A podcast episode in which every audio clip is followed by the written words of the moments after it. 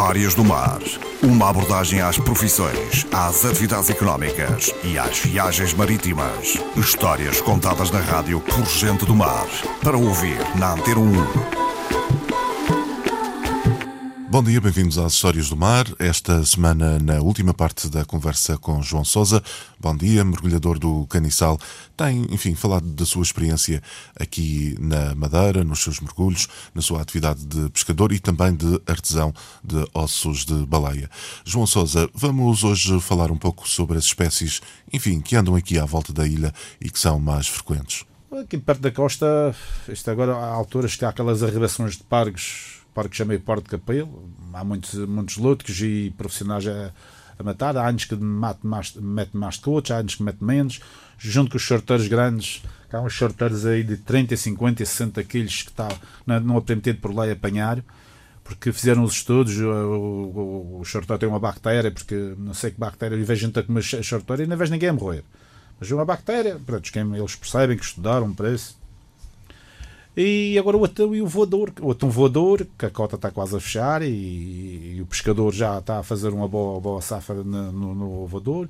Agora houve uns barcos de ser mais uns, umas pescarias aqui do canal entre Açores e Madeira. E vai mantendo esta gente de pai, hum. vai mantendo os pescadores de pai. Sim, sim. Uh, saindo mais para o largo, há o culto no caniçal, ou pelo menos a propensão para o atum, como referi, e o gaiado. Em Câmara de Lobos, continua. É, é, digamos que, uma exclusividade. O peixe-espada é uma exclusividade dos pescadores de Câmara de Lobos? Ou existem outros pontos onde, por exemplo, Machico ou Caniçal? Não, cada um com a sua tradição. O, o, o, pescador de Câmara de Lobos chama-se o Chavelha, ele é automaticamente a pesca do espada preta.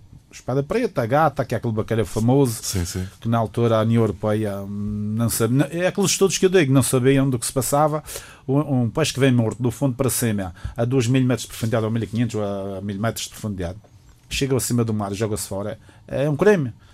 Mas, entretanto, que ainda bem resolver-se para uma certa cota. Isso, é, o pessoal aí da Madeira, houve o secretário de Pescas e, e o governo madeirense batalhar até conseguir sim, alguma sim. coisa. E é uma iguaria ótima. É uma iguaria, é, é o bacalhau da Madeira. Para mim, é, sim, para mim é melhor que o bacalhau verdadeiro. Eu gosto mais da gata que do bem próprio temperado bacalhau. É, bem temperado. É muito bom, de facto. Há o bacalhau, o bacalhau do Coincel, que é o goiado, que já é outra tradição, que é o pescador do Coincel, é só pôr tem o goiado, apesar de matar alguns peixes de outra mais de outras espécies, sim. outras espécies. E os pescadores principais, e há aqui, há o pescador do polo do mar, que é aquele pescador da pedra, que vai ali ao cabecinho, vai ali ao, ao mar de Alamada matar umas garopas e a partir daí nada de mais. Hum. Desses, dessas pescas todas, qual é que é a mais difícil? A pesca, a pesca é mais difícil para mim e, e a pesca do espada preta. É muita noite perdida, é muito vento, barcos com poucas condições, dias e dias em cima do mar milhas e milhas para chegar à costa. A sorte do, do, do, do peixe do espada, do peixe espada preta é que tem, não tem sangue. É que se tivesse sangue já saía, já chegava à terra todo estragado. É porque está dias e dias o peixe dentro de, de, com mais condições de gelo, porque já deviam ter boas condições os barcos de pesca, os, os barcos de Câmara de Lobos. E o governo está a pensar nisso e também penso que há apoios da União Europeia para isso, e ainda bem que as pessoas lutem por isso. Uh, mas esse peixe é o peixe para mim é a pesca mais difícil. É mais difícil. Outros aspectos que quero destacar aqui do, do, do, Mar da Madeira. Eu tenho aqui um outro programa com outro interlocutor que nos tem falado, enfim, um pouco das paisagens aqui da, da Madeira, de uma série de sítios espetaculares. Para si, do seu conhecimento, há pouco disse que uh, os mares da Madeira, das desertas e do, do Porto Santo não tinham segredos para si. Qual é que é para si a zona mais espetacular debaixo d'água aqui à volta da Madeira ou, ou, das outras ilhas que compõem o arquipélago? Uh, falando na Ilha da Madeira, a zona mais bonita é a de, desde do, do a Porto Menezes. Isso ninguém tenha dúvidas disso, porque o, o sul. Por norte, por o, norte. O sul da nossa Madeira temos um pedacinho que é o Guarajéu, Ponta da Oliveira e que é Ponta da Cruz também, o Cabo Gerão também, que são as zonas. O Cabo Gerão nem todo, uma parte ali. E a Ponta do São Lourenço é toda o norte e um pedacinho aqui do sul, que é, como já disse, Guarajéu, Ponta da Oliveira, do Guarajéu ao, ao Porto Novo, dali do Lazareto ao Porto Novo. E ali um pedacinho debaixo do Cabo Gerão e aqui a Ponta do, do ali do Ponta da Cruz. A norte, é de ponta a ponta. Ponta a ponta. Ao sul, esta, esta, esta costa sul por aí abaixo é muito pobre. Porque teve muitos anos a massacrada dos areieiros, que os areieiros atrás da areia e os fundos já não têm. Não há muita védia, pois qualquer coisinha com o mar mexe, a água fica toda nublada, não se vê, não há visibilidade nenhuma. Até mesmo para certas empresas que estão na calheta de mergulho e isso tudo. Às vezes os homens têm sempre dificuldade a levar os clientes a ver essas coisas. O João Sousa é mergulhador, depende das suas palavras e do, do, seu discurso que é um mergulhador de alguma maneira solitário. Ou estou enganado? Quando mergulha, mergulha com mais pessoas? Eu sou um mergulhador solitário. Eu sempre fui um mergulhador solitário. Apesar de ter uns amigos, de vez em quando vão à pesca comigo, mas eu passo a vida mais sozinho do que acompanhado. Eu gosto disso, ó, e se a gente ter de ir embora, a gente vai embora. Mesmo em terra ou no mar, a gente vai embora. Então vou fazendo meus trabalhinhos, vou dando o meu mergulho para ter um peixe em casa, para fazer a minha vida dia a dia e faço os meus trabalhos de artesanato. Eu sou uma pessoa que faço assim. Eu não vou à procura do desemprego. Eu não gosto de desemprego, gosto de trabalhar o pouco que eu sei fazer, mas dá para manter, para sobreviver e para manter a família de pai e vamos andando para aqui. Acha que o nosso mar está bem aproveitado? O nosso mar eh, podia ter mais bem aproveitado.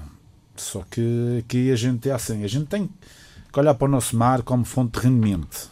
As nossas pescas não afetam o nosso mar. É saltiveira, é com escaveva, não uma uma pesca que larga uma rede que venha 200 toneladas dentro de uma rede de gaiado. Isso não é. E passa a seguir no fundo e rebenta com o fundo e venha golfinhos dentro de redes e venha uh, outros animais dentro que tal e por parte dos escordamos. Muitas vezes estes barcos de, ra de rastro por aí por fora, de cerca, vem golfinhos, vem tudo lá dentro, passa, está no, no coche. Porque num coche, um coche é um cordume de sardinha, de chicharro e cavalo.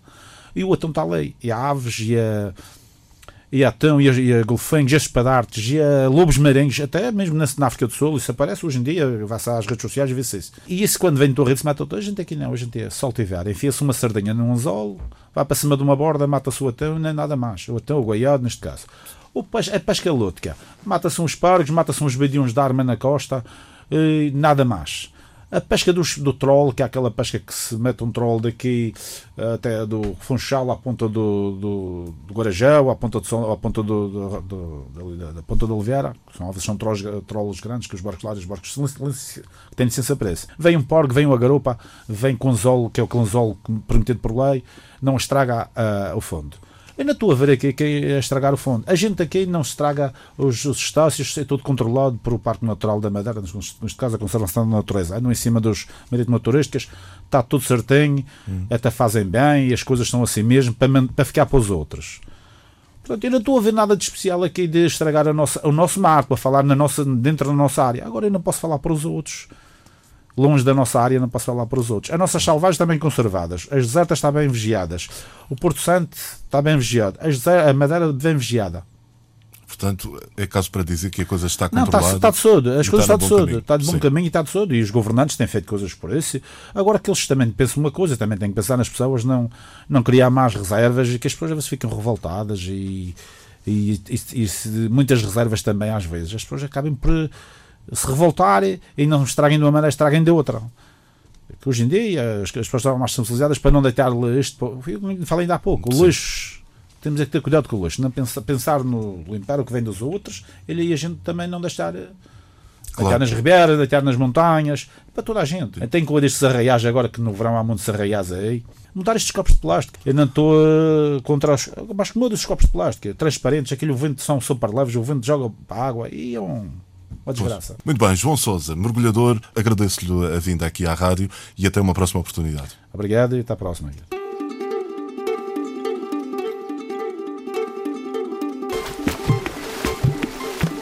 Histórias do Mar. Uma abordagem às profissões, às atividades económicas e às viagens marítimas. Histórias contadas na rádio por gente do mar. Para ouvir na Antena 1